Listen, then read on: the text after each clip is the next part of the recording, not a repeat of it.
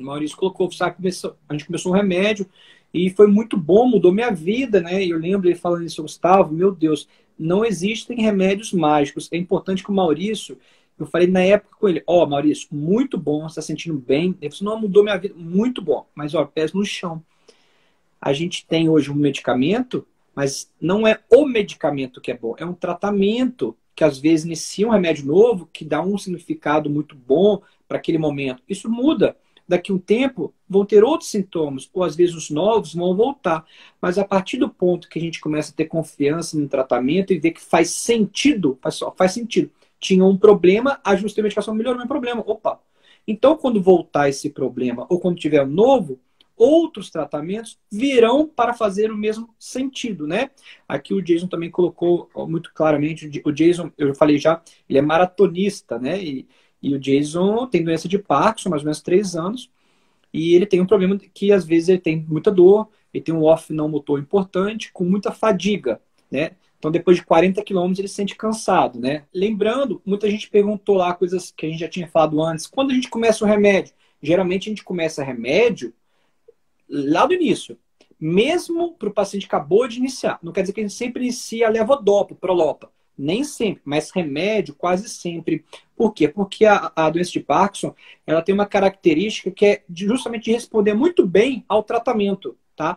Sobretudo no início do tratamento. E a depender da função, da profissão do paciente, exatamente o que o Diego falou lá no início dessa live de hoje, a gente precisa otimizar mais ou menos para dar o quê? Qualidade de vida.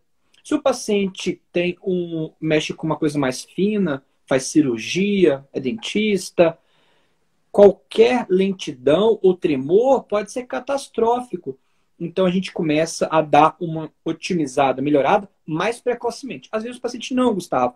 Eu sou motorista, então se eu preciso sim de uma coisa, mas não preciso tanto, tudo bem. A gente vai sentindo a necessidade. Falei agora do, do paciente maratonista, o Jason é maratonista. Ele tem uma necessidade maior, mas às vezes não é, não é de movimento fino, mas é de se manter sem essa lentidão no movimento, né? Então a gente ajusta e individualiza, a gente personaliza o tratamento. Toda a complexidade da doença de Parkinson, né? A gente trouxe para vocês tratamentos que frequentemente não são medicamentosos.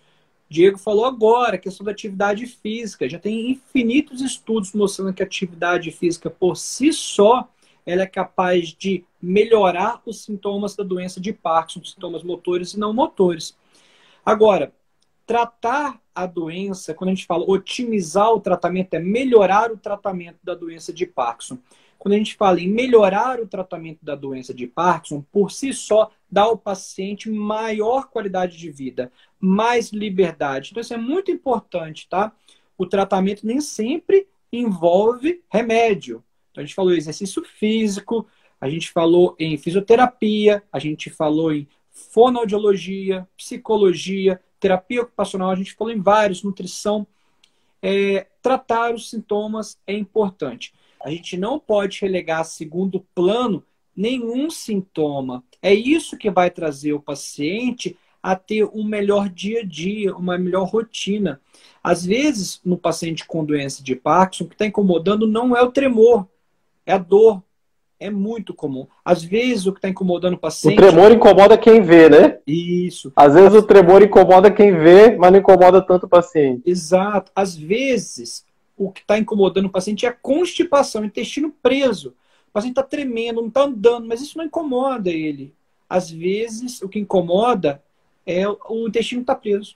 Às vezes, o que incomoda é a disfunção erétil, que isso pode acontecer, tá? Não só na doença de Parkinson, é mas outras síndromes parkinsonianas, de forma mais precoce, outras síndromes, mas na doença de Parkinson ao longo do tempo pode ter. A falta de sexualidade, a falta de libido, isso pode acontecer. A gente tem que conversar com o médico, mas antes a gente tem que saber que isso pode fazer parte da doença. Porque se a gente Sim. não sabe, a gente não consegue identificar. A gente começa a ter uma dúvida, a gente conversa com o médico e a gente aborda de forma muito sistemática, de uma forma importante. É isso que vai fazer. A gente, eu falo no consultório assim, olha, o tratamento está muito bom. Ao longo do tempo, a gente vai aparando as arestas. Eu sempre falo. Porque se a doença progride, o tratamento também precisa ser dinâmico. E às vezes vem o paciente que fica um ano sem vir no consultório, né? por vários motivos, também não é pecado, né? Eu falo, não é pecado, tudo bem. Mas a doença ela pode evoluir. E a gente espera que ela evolua. Às vezes de forma perceptível, às vezes não. Às vezes quem percebe são os familiares. O paciente começa a andar mais arqueado. E a gente tem que tratar cada ponto desses, às vezes, a parar as arestas, né? Uma coisa que não considera que é da doença de Parkinson é, e às vezes é o mais importante, é o que está causando maior impacto na qualidade de vida.